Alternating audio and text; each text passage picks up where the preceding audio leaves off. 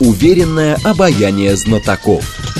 Тех, кто может заглянуть за горизонт. Они знают точные цифры и могут просчитать завтрашний день. Умные парни вновь и вновь выходят в прямой эфир, чтобы многое нам объяснить.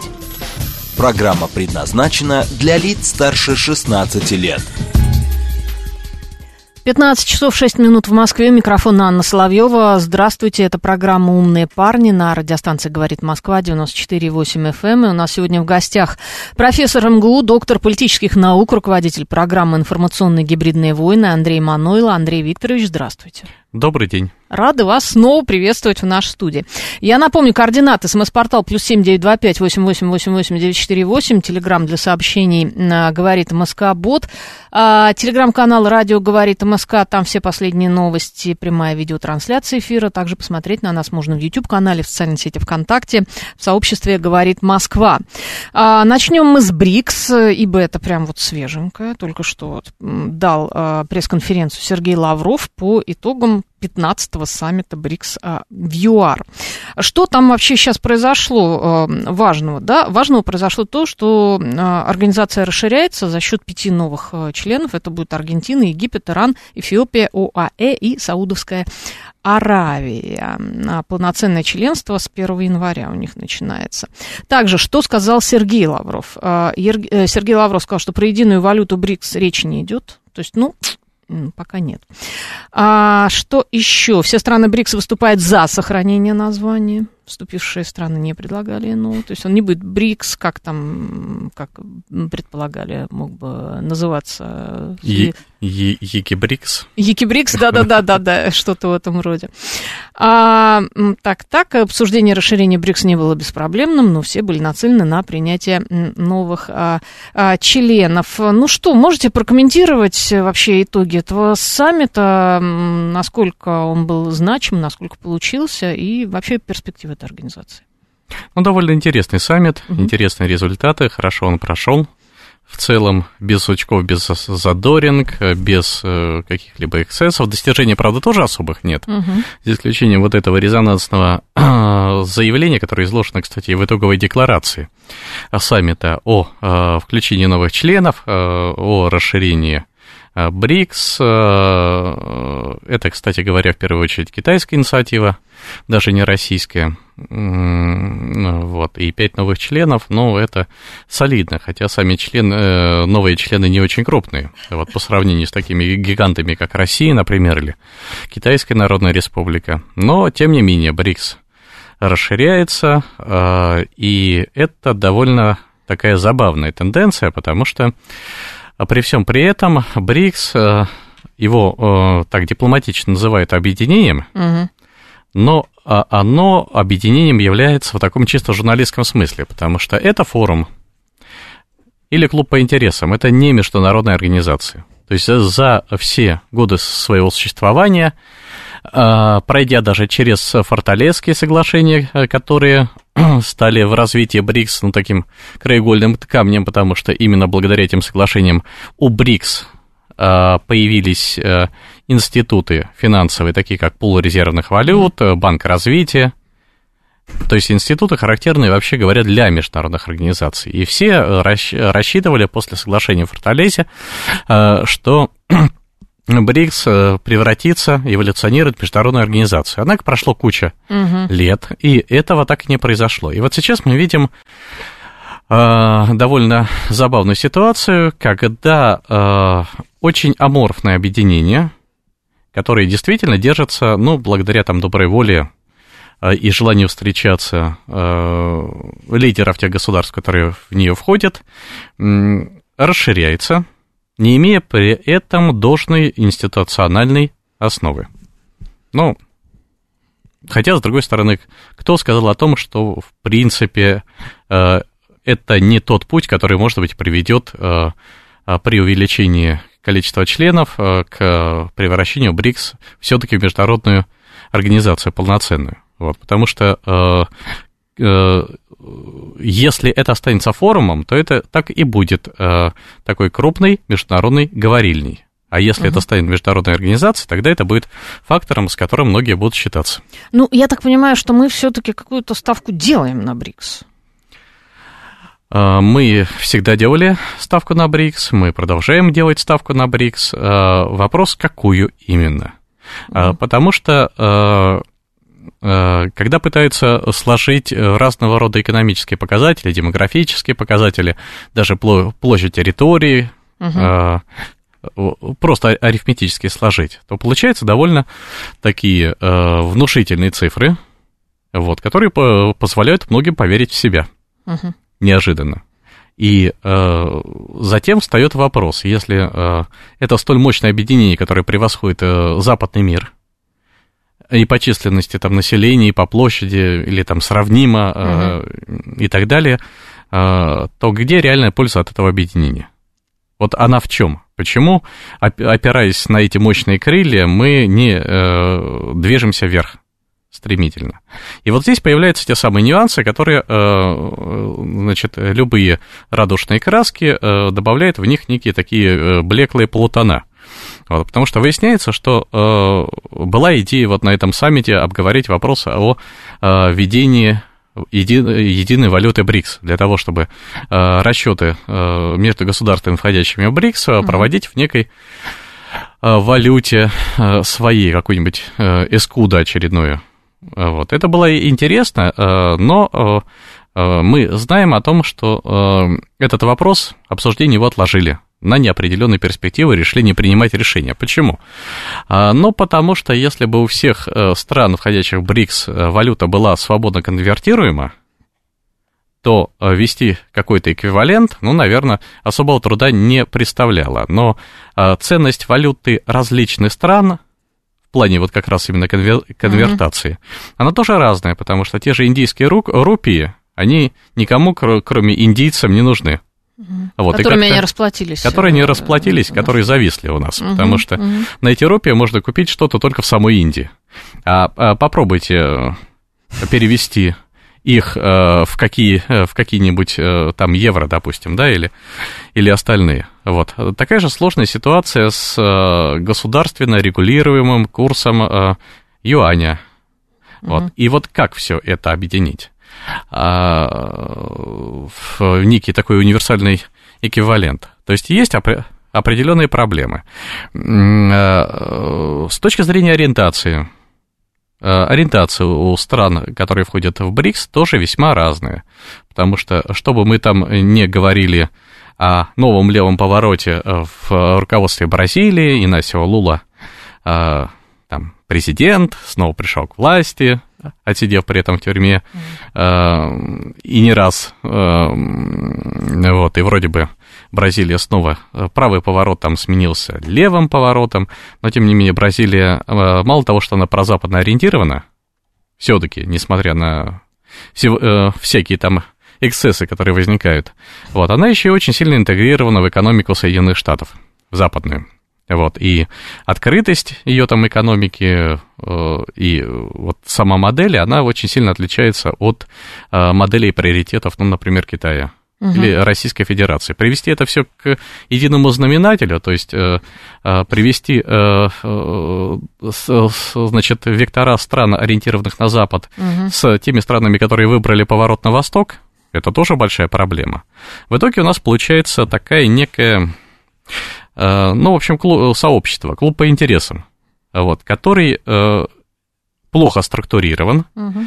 И э, потенциала там, конечно, много, но он очень разноплановый, и э, непонятно, как и его объединять для решения общих задач. Хотя, э, например, в сфере информационной безопасности еще в 2018 году мы выдвигали э, инициативы по поводу э, создания, ну, во-первых, киберполиции БРИКС.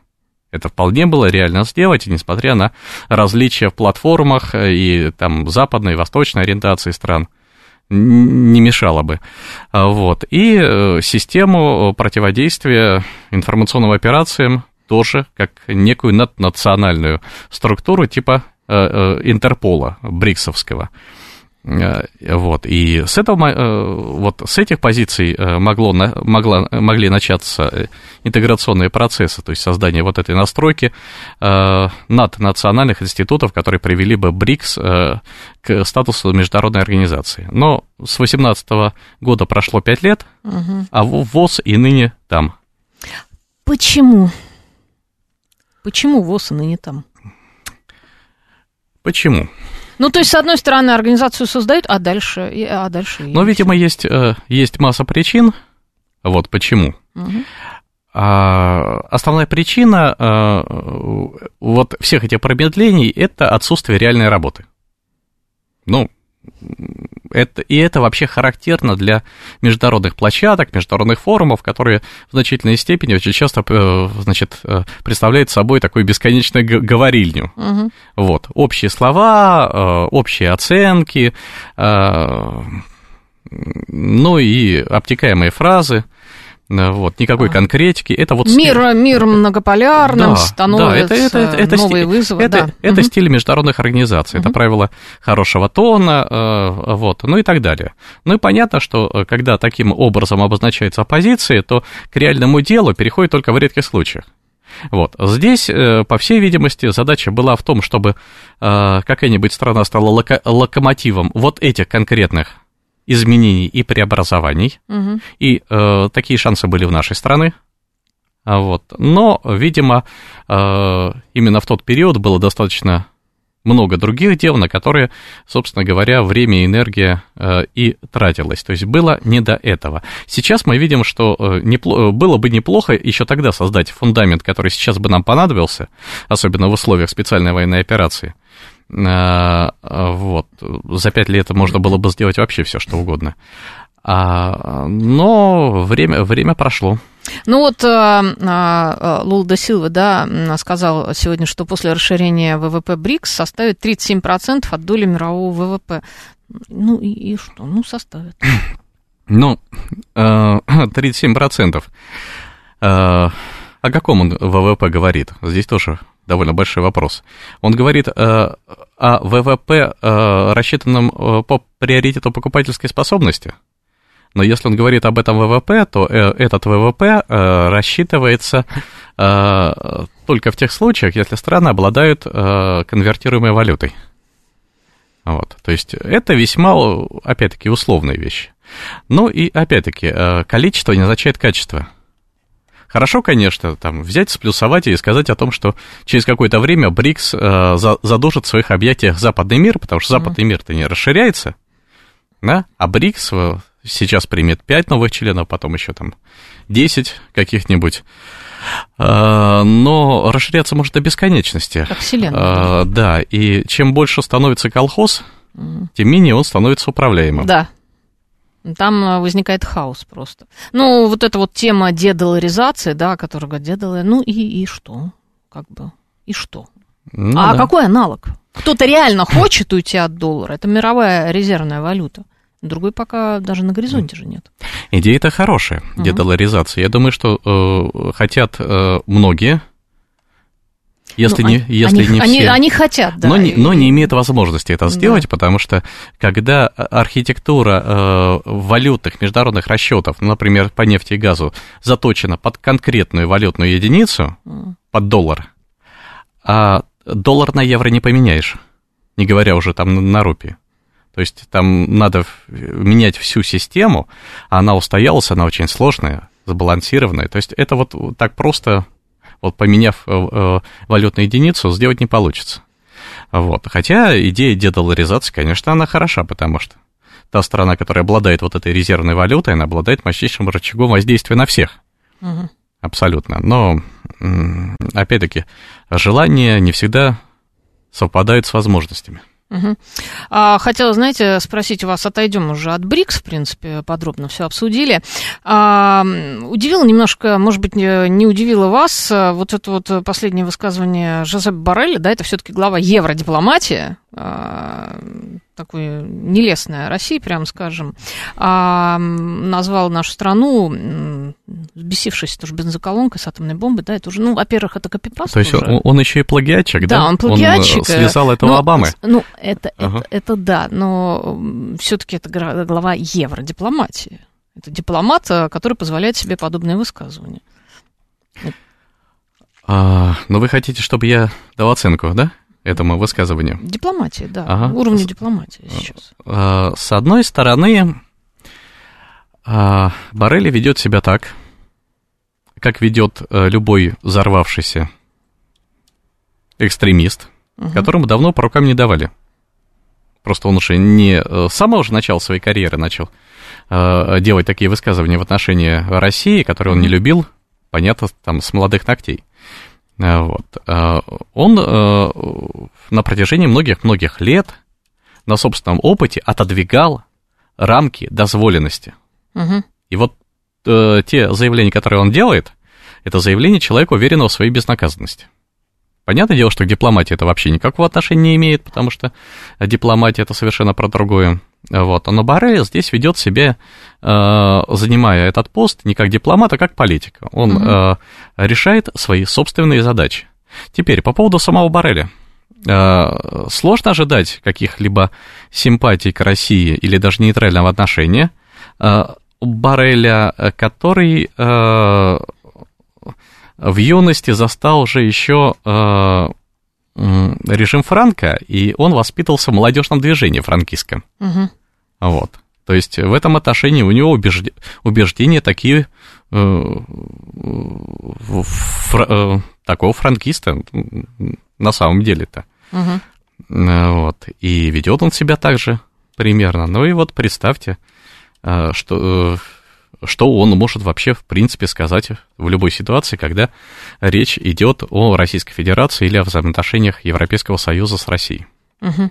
Да нет, а, это все совершенно понятно. Просто, я не знаю, это может быть какой-то элемент пиара, или это уже от безысходности э, такие высказывания он себе позволяет, да? Да нет, э, не, не видно здесь безысходность. Угу. Вот. Он себя таким образом позиционирует. Вот. Он ловит хайп, как, как сказал, сказал бы молодежь. Он совершенно четко обозначает свою личную позицию а, перед теми, кто внимательно наблюдает э, за этим человеком, которым, и, э, и которым именно такие люди нужны, потому что Барель через какое-то время покинет свой пост, пойдет куда-то на повышение. И вот там внимательно э, будут смотреть на все его высказывания, насколько они политически угу. грамотны, в кавычках, да, с точки зрения вот антироссийского курса. Угу. Он нарабатывает себе портфолио. Окей, а, перейдем тогда к Николя Саркози, бывший президент Франции, тут сделал несколько высказываний, да. А, вот из последнего он заявил, что участие Европы в конфликте на Украине напоминает танец на краю вулкана, и необходимо разрешить все а, вопросы мирным а, путем. А Европа и мир танцуют на краю вулкана, в любой момент можно соскользнуть. А, ну и вообще Саркози а, такую оппозицию, да, европейской официальной позиции сейчас занял. Вот как вы думаете, с чем это связано? Что вдруг так оживился Николя Саркози в последнее время? Ну, это он ловит конъюнктуру угу. определенную. Он увидел, видимо, какие-то настроения во французском обществе. Вот, и играет подыгрывает этим настроением для того, чтобы какой-то электорат себе э, приобрести, потому что, возможно, он еще не отказался от какой-нибудь будущей политической карьеры. Это во-первых. Во-вторых, он э, играет на противофазе с э, позиции таких людей, как там Барель, и, вот, и на контрасте он тоже становится заметен в этом отношении, но э, считает, что он э, против э, э, помощи Запада украинским националистам было бы крайне наивно, главным образом потому, что э, именно Саркози был одним из инициаторов Ливийской войны, то есть агрессии против Ливии. Против Каддафи, да. Каддафи, конечно, угу. да. И э, тогда он вообще не думал ни о человеческих жертвах, ни о том, что э, сейчас англо-французские войска вторгнутся в Ливию и превратят ее в руины, что будет огромное количество жертв, огромное количество людей останутся без крова. Нет, его интересовали только собственные политические дивиденды. Был у него гештальт, э, видимо, связанный с его маленьким этим ростом и с очень желанием быть вторым или третьим Наполеоном. Ну, вот он этот гештальт ну, закрыл. Ботиночки на каблуках. Ботиночки, да, угу, ушки, там, ну, вот вся, всякое у него было. Угу. Вот, и Ливийскую войну вообще э, два человека развязали, это вот Кэмерон и э, Саркози, и оба при этом Кэмерон э, пытался э, вернуть э, себе расположение британского электората, вот, став вождем военной кампании такой, потому что именно тогда правящая партия начала резко терять э, голоса избирателей, то есть там был кризис, из которого надо было uh-huh. как-то выходить. Вот, а у Саркози, видимо, была вот это, было вот этот гештальт э, незакрытый, который его и подтолкнул, поэтому они так вот и заклинали о том, всех западный мир о том, что надо Каддафи ликвидировать. Ну, в общем, э, и э, я очень сомневаюсь, что человек внутренне изменился вот со времен этого ливийского конфликта. Угу. А, тут еще вот а, одно свежее появилось высказывание Сергея Лаврова. А, сказал, он оценил возможность постоянного членства Германии, Японии в Совете Безопасности ООН. Опять э, поднимается эта тема, видимо, ему задали вопрос. А, что он сказал? Он сказал, заявил о том, что не может быть речи а, о том, чтобы Германия и Япония присоединились к Совбезу ООН на постоянной основе. Вот эта вот э, история, постоянно, знаете, вот как вот копаешь одно место, вот капает капля на одно место, на одно место, и рано или поздно, вот уже не первый раз, да, расширение тоже Совбеза ООН. Как вы думаете, вообще перспективы ООН как организации и Совбеза, и рано или поздно же все-таки, наверное, американцы попробуют протолкнуть дополнительных членов.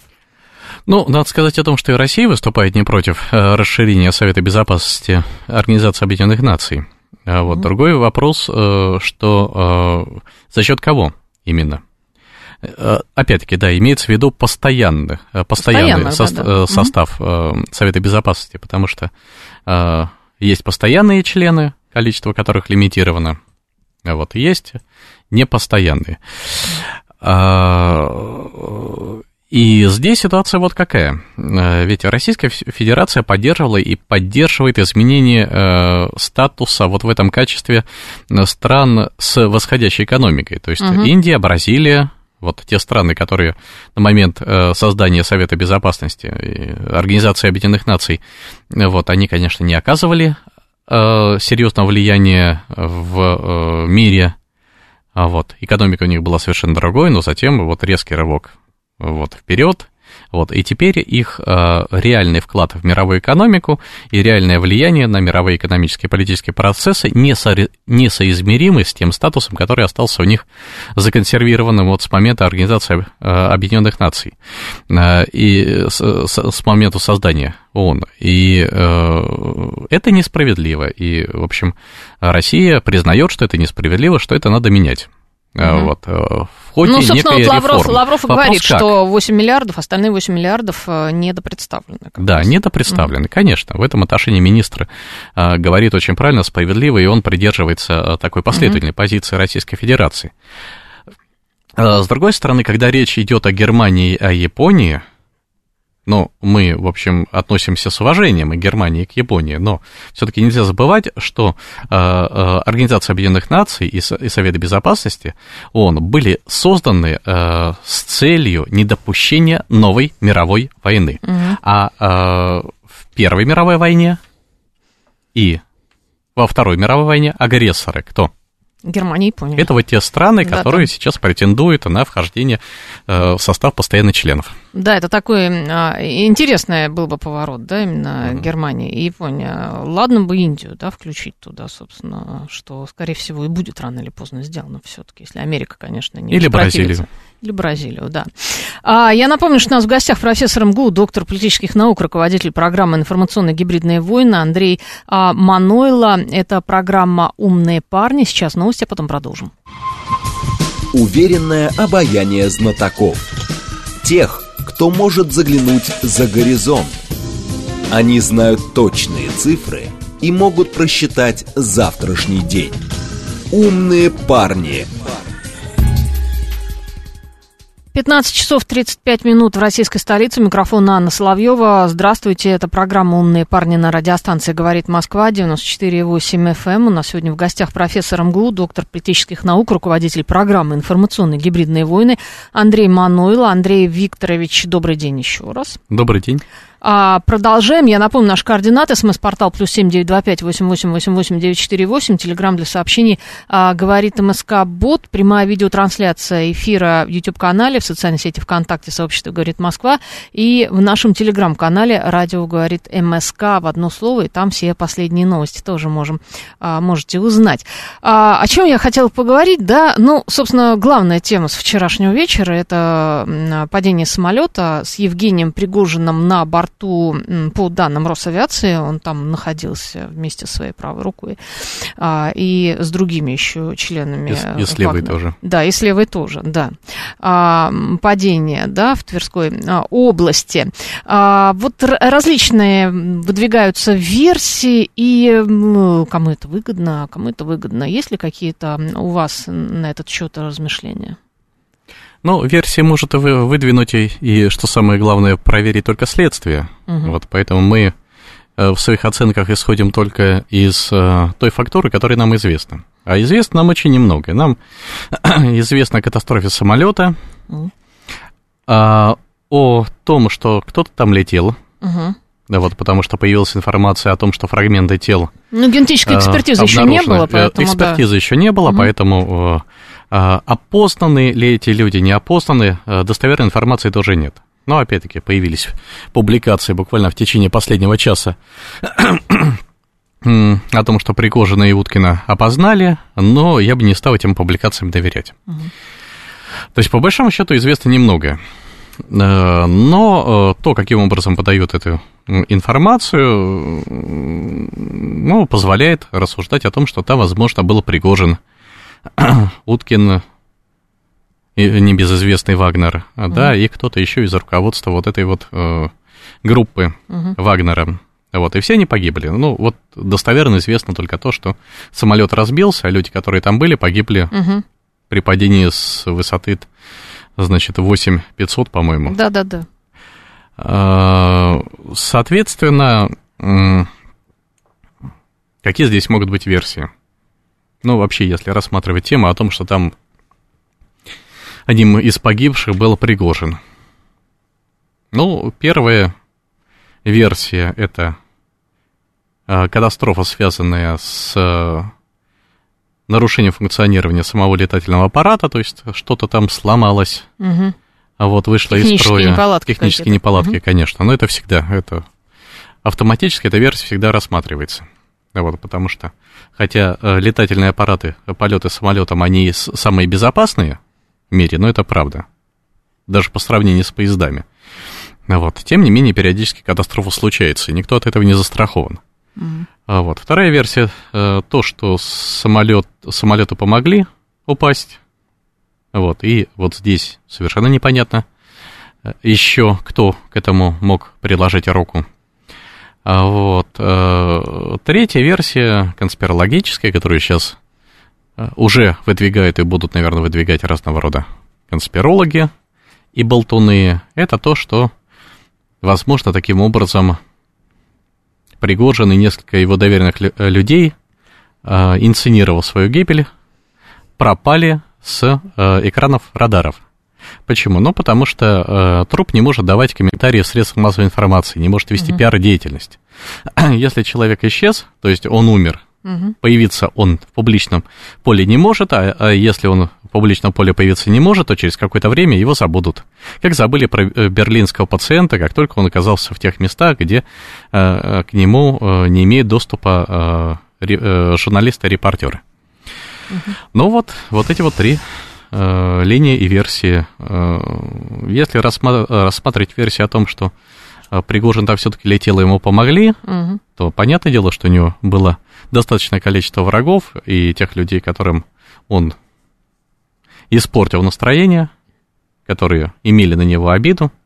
Вот, поэтому, в принципе, э, помощников э, добровольных было достаточно, вот вопрос, кто из них, но это опять-таки даст э, ответ на этот вопрос, возможно, даст следствие. Угу. А, ну, сейчас выдвигаются разные версии, что могли западные спецслужбы приложить руку к этому.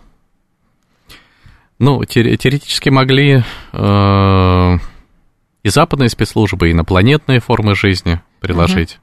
Вот всегда какая-то отличная от нуля вероятность этого есть. Но зачем? Зачем западным спецслужбам устранять Пригожина? Вот. Он скорее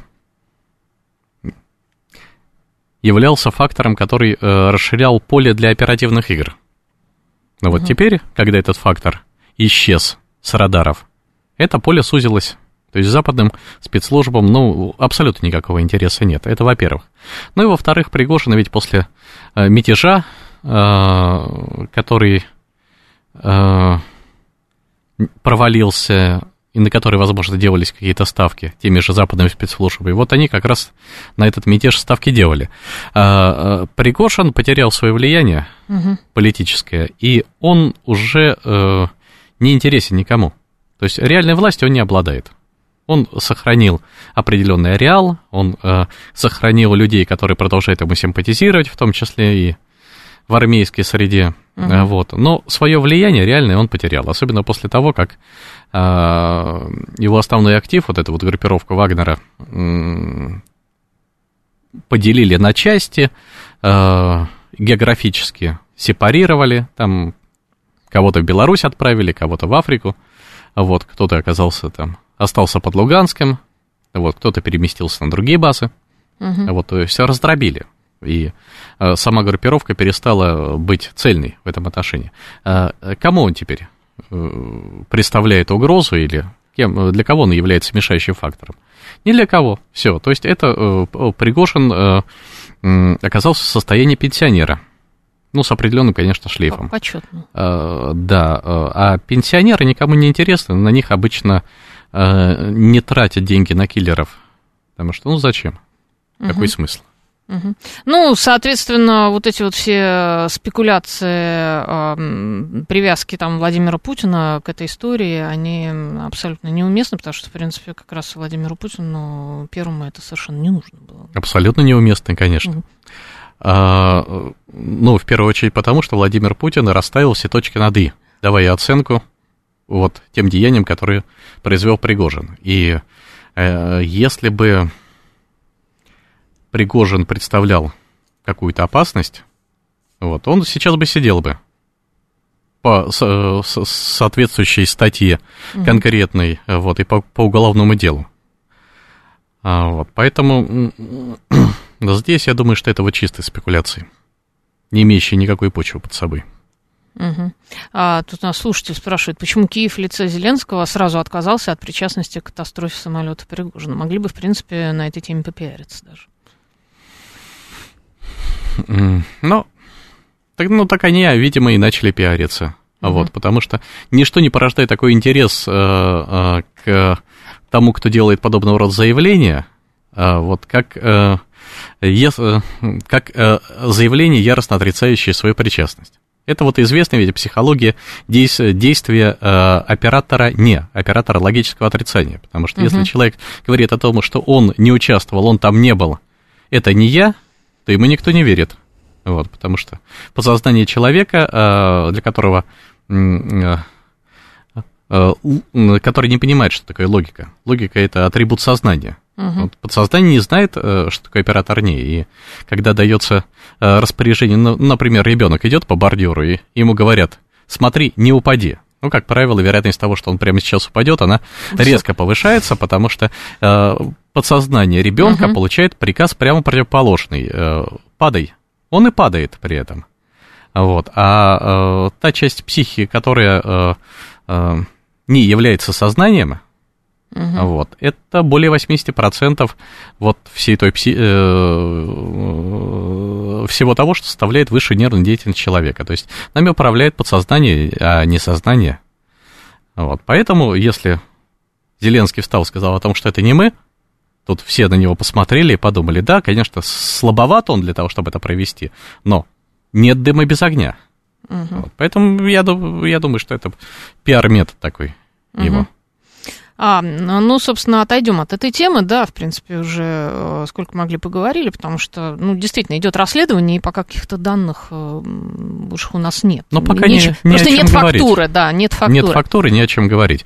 Надо подождать э, результаты генетической экспертизы, подождать заключение эксперта по поводу причин угу. катастрофы, что привело к нарушению функционирования. И вот тогда уже можно будет выдвигать какие-то, возможно, новые версии. Угу.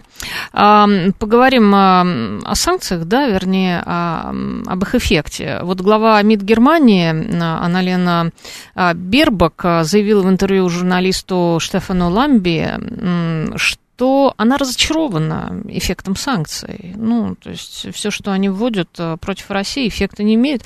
И это правда, потому что вот она сама даже говорит, э, Россия закончила 22 год пятой экономика мира. То есть, несмотря на все это санкционное давление. Сегодня, кстати, Байден опять э, объявил какие-то санкции против нас, ну, там уже даже неинтересно в связи с э, праздником на Украине. Он решил он, так вот немножечко нас уколоть, но там даже санкции такие же. А, что, а, о чем это, собственно, говорит? Как бы санкции, я так понимаю, все-таки продвигали американцы, это их была идея, да, санкционного давления.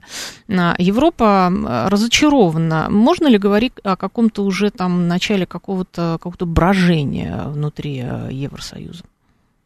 Ну, вопрос сложный и многоплановый. Начнем угу. с того, что мы неправильно употребляем термин санкции. Угу. Потому что санкции это когда кого-то наказывают. А, так вот, а, в международном праве санкции имеет право применять только Совет Безопасности Организации Объединенных Наций. Не может применить, потому что мы входим в Совет Безопасности организации. А отдельно взятые страны, угу. такие как Соединенные Штаты или там даже группы стран или угу. Европейский Союз, не могут э, ввести санкции в отношении Российской Федерации. Это вот все что угодно. Это элементы экономического давления, угу. это могут быть экономические диверсии, не только экономические, это там э, какие-то элементы блокады, но это не санкции. Вот. Когда мы э, употребляем термин санкции, мы сами э, себя пытаемся выпороть вот, потому что мы э, де-факто признаем, что нас есть за что наказывать. Кто они такие, чтобы нас за что-то наказывать? Угу. Вот. То есть это вот изначально неправильно. То, что называют санкциями, это не санкции вообще. В принципе, это вопрос важный. Угу. Это во-первых. Во-вторых, э, брожения нет у них там никакого по этому поводу, э, потому что э, те меры, которые не вводят, угу. они э, рассчитан на долгий пролонгированный эффект. Вот. И э, наносят они ущерб. Наносят, безусловно. Посмотрите на курсы валют у нас, например. Э, или на рост цен на продукты. Э, и расчет здесь на длительное удушение, не на какой-то эффект э, мгновенный и немедленный. Вот. А то, что они там периодически цепляются э, друг к другу по поводу того, что э, вот эти меры введены правильно, вот эти неправильно, или там э, как-то коряво введены, а можно было э, ввести по-другому, это их, это их внутренняя риторика, на это внимание обращать не нужно. Э, вот. А так в целом э, ну, нет действительно поражения. У них консолидированная позиция. Угу. Вот. И на эту консолидированную позицию ее переломить можно только э, активными мерами с нашей стороны, нетерпением бесконечным и заявлениями о том, что мы, э, значит, э, нас бьют, да, мы терпим и будем терпеть дальше. Э, а контрмерами асимметричными при этом, э, которые позволят резко снизить э, э, эффективность вот этих мер давления. Что это за меры? Ну, вот это надо как раз разрабатывать. Угу. Вот. То, то, что только, только активная позиция, только э, наступление может при, привести к победе, это понятно. Угу. Вот. А далее здесь должны быть специалисты, э, которые должны выработать э, рецепт того, как переиграть коллективный Запад на этом поле, ну который вот, пока их. Ну вот, коллективный Запад, да, пытаемся создать что-то коллективное тоже против этого, да, в частности, вот БРИКС многие рассматривали как такой антипод, ну и, и что? Ну, пока ничего, но в этом отношении Китай, например, э, БРИКС, э, вот судя, судя по э, тому, как действовал Китай в Йоханнесбурге, угу. сейчас э, Китай видит БРИКС как э, один пояс, один БРИКС. То есть продолжение этого своего великого инициативы, экономической инициативы Великого Шелкового пути. Угу. Вот, у него есть свой взгляд. Неплохо бы, чтобы у нас тоже был какой-то свой взгляд на это, а не только э, оценка э, потенциальных возможностей этого БРИКСа. Потому что потенциальные возможности э, не означают, что их вообще когда-нибудь применят. Угу в деле. А, что касается а, США и того, что творится, собственно, внутри США, и какие-то надежды на то, что Джо Байден либо не будет вообще выдвигаться, либо, естественно, он сразу в пух и прах проиграет а, республиканцам. А, тут уже, значит, э, есть попытки выдвинуть Мишель Обаму, да, как представителя э, демократов. Как это... Я бы ее сразу выдвинул. Мишель Обама да? в этом отношении была очень хорошим кандидатом, выигрышным. Это был еще, если бы ее выдвинули, mm-hmm. это был бы еще один пример экзотического президента. Вот. Ну, у нее, наверное, кстати, шансы неплохие. Шансы у нее были большие. Да, да, да, да. Вот. Но э, аппаратные игры старой номенклатуры ее переиграли, как всегда. Байден получил преимущество. А так, идеальное сочетание, потому что до этого э, бар, э, Мубарака Хусейн Обама э, стал президентом, потому что это был первый э, чернокожий президент, ну и вообще молодой, энергичный, там, действующий, но самое главное чернокожий, то есть он отличался от предыдущих. Mm-hmm. А, сделали бы а, Мишель Обаму президентом, я уверен, что она, в общем, победила бы, скорее всего, в гонке, а, то это мало того, что это а, представителя афро американской э, э, части граждан США, это еще и женщина, то есть сочетание вот этих, вот э, шансов у нее было э, изначально было бы очень, очень много. Но э, на самом деле, э, какая нам разница, кто именно там станет очередным президентом. Вот, вот, вот да, в этом у нас чисто, чисто детские наивные вот эти вот метания, от республиканцев к демократам, от демократов к республиканцам.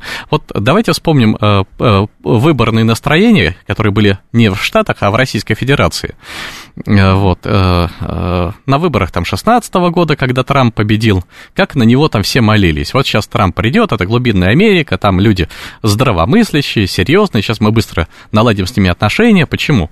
Республиканцы, там редкие, гол, редкие голоса при этом говорили о том, что республиканцы, это же ястребы, там угу. оборонный комплекс, значит, республиканцы, вспомните там Бушей всяких, которым принадлежит республиканская партия на самом деле. А, кто развязал войны там в Ираке, э, в Афганистане и во всех остальных. Да, mm-hmm. то есть это агрессоры. Говорили, нет, э, а это агрессоры, но они понятны. Если они там дружат, то они дружат. Если э, они там враждуют, они враждуют. А демократы в этом отношении двуличные и интриганы. Угу. Вот, соответственно, пришел Трамп. Что Трамп хорошего принес в российско-американские отношения? Что, они выровнялись? Они э, при Трампе несколько раз пробили дно в очередной раз. Да, были две встречи. Э, вот э, Трампа и Путина, которые там э, задали определенную интригу, там в Гамбурге была встреча, ну и так далее. Но и о чем-то они вроде там и беседовали, договорились. Но как только Трамп, значит, прилетал обратно к себе в Штаты, вот, и ступал на американскую землю с трапа самолета, он тут же заявлял о том, что он дезавуирует и отказывается от всех договоренностей, которые он там достиг. Угу. Вот. И к концу правления Трампа э, вот здесь э, в СМИ оценки какие были? О том, что Трамп это вот прям полное безобразие, что это вот там, э, значит, русофоб.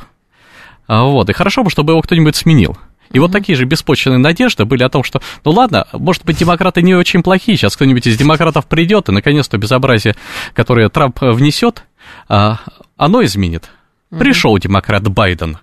Вот, и теперь быстро забыли э, э, о том, что Трамп-то ничего не сделал э, для нормализации российско-американских отношений, то, что он э, два раза повел себя совершенно неэтично по отношению к своему партнеру, э, вот, из Российской Федерации.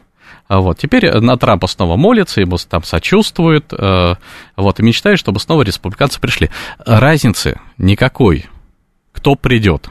Там хоть Мишель Обама, хоть Барак Обама в очередной раз, хоть Саакашвили придет, неважно. Вот. Пока мы находимся э, в состоянии более слабом, Кто решает С нами никто всё? уважительно относится. Кто, А? кто, кто все решает в Америке? В Америке? Да. Ну Да. так, по-простому. Кто, кто все решает? Там интересная очень система. А Имеется в виду, кто принимает там государственные решения или кто решает, кто станет президентом? Нет, кто принимает государственное как раз решение, А. потому что нет э, разницы на самом вот деле. э, с э, государственными решениями, президент. с государственными решениями там все довольно сложно, потому что там де, децентрализованная система. Очень децентрализованная. Там несколько центров принятия решений, которые конкурируют между собой, которые уравновешивают. И в этом отношении э, президент Соединенных Штатов может на самом деле очень немногое. Мгм. У него э, полномочия очень сильно урезаны. Ну Вот, то есть не все он может провести. А Ключевой центр принятия решений это, конечно, Конгресс. Мгм. Вот поэтому такая борьба идет за э, большинство той или иной партии там верхней пала- э, палате парламента, нижней палате парламента. Э, э, вот. э, ну, Конгресс. И по большому счету э, проходят только те решения, которые Конгресс одобряет. Мгм. А, ну, а э, по поводу того, кто именно станет президентом, э, решение принимается э, теми семьями, ну, э, верхний эшелон политической власти Америки – это клановая система, Так, это интересно. Мгм. а теми семьями, которым на, на праве почти монопольного владения принадлежат э, демократическая и республиканская партии. Мгм. Вот, ну, то есть, вот если речь о республиканцах идет, это Буши, э, вот, и так далее. Вот у них э, происходят вот эти вот рокировки. Мгм. То есть это клановое, в принципе. Это все, клан- все кла- решают. клановое, э, всё- конечно. И Ну все вот- решают деньги. Э, деньги, связи семейные, ну, как, как и везде. Трамп в этом отношении был системным сбоем этой, вот, вот этой традиции. Мгм. И вот эта вот традиция, собственно, насаждения демократии, да, по всему миру, она так и продолжается. Но Там это, Насильственное насаждение, ну, по сути. э, традиция транзита демократии – это концепция как раз либеральных демократов. Ну, Вот, и она характерна для демократической партии. Это э, часть ее идеологии, правда, сильно измененная. У республиканцев идеология совершенно другая. Там жесткая сила, никаких компромиссов. Там Мгм. демократия не нужна. То есть, если, э, с- скажем, э, сторонники демократической партии, либералы, они считают, что можно подчинить себе там другие страны, там другие народы и нации, воспроизведя там некую имитационную модель демократии, Мгм. то есть выстроив там э, общество, в котором эти люди будут жить по тем правилам, которые заложены изначально в качестве программы, а, вот, э, так называемое либерально-демократическое, то э, республиканцы в основном делают ставку на жесткую силу, там прийти все разбомбить. Или не все разбомбить. Чуть-чуть что-то оставить. Вот, потому что, как известно, нет ничего более эффективного, чем прямая жесткая сила. Ну, Не Мгм. всегда ее, правда, можно применять. Мгм. А, ну, собственно, и ВПК тоже, да, уже такой, можно сказать, республиканский. Ну, в основном, да, так э, исторически сложилось. Это не означает, что как только э, американские промышленники начинают выпускать оружие, они все становятся республиканцами. Так исторически сложилось. Но э, э, то, что финансовый капитал это в основном Мгм. демократы, э, ВПК и оборонный там комплекс это э, республиканцы, но важно понимать, что на чьи деньги это выпуск э, оружия Мгм. производится. Вот, они очень взаимосвязаны между собой. Мгм. И играют они, по сути дела, в одной команде. Ну, то есть, вот коротенько, прям несколько секунд, а, рассчитывать на то, что а, финансовая военная помощь Украине прекратится с приходом республиканцев, на это рассчитывать не стоит. Конечно, не стоит. Вот, она будет увеличиваться. И вообще не надо рассчитывать, э, ждать, э, когда придет новый президент, который э, станет проявлять доброту по отношению к Российской Федерации. Этого не будет никогда. Мгм, Надо спасибо. исходить из реалий. Спасибо большое, Андрей Викторович. Андрей Мануилов, профессор МГУ, доктор политических наук, руководитель программы «Информационные гибридные войны», был сегодня в эфире программы «Умные парни» на радиостанции «Говорит Москва». Далее новости. Всем пока.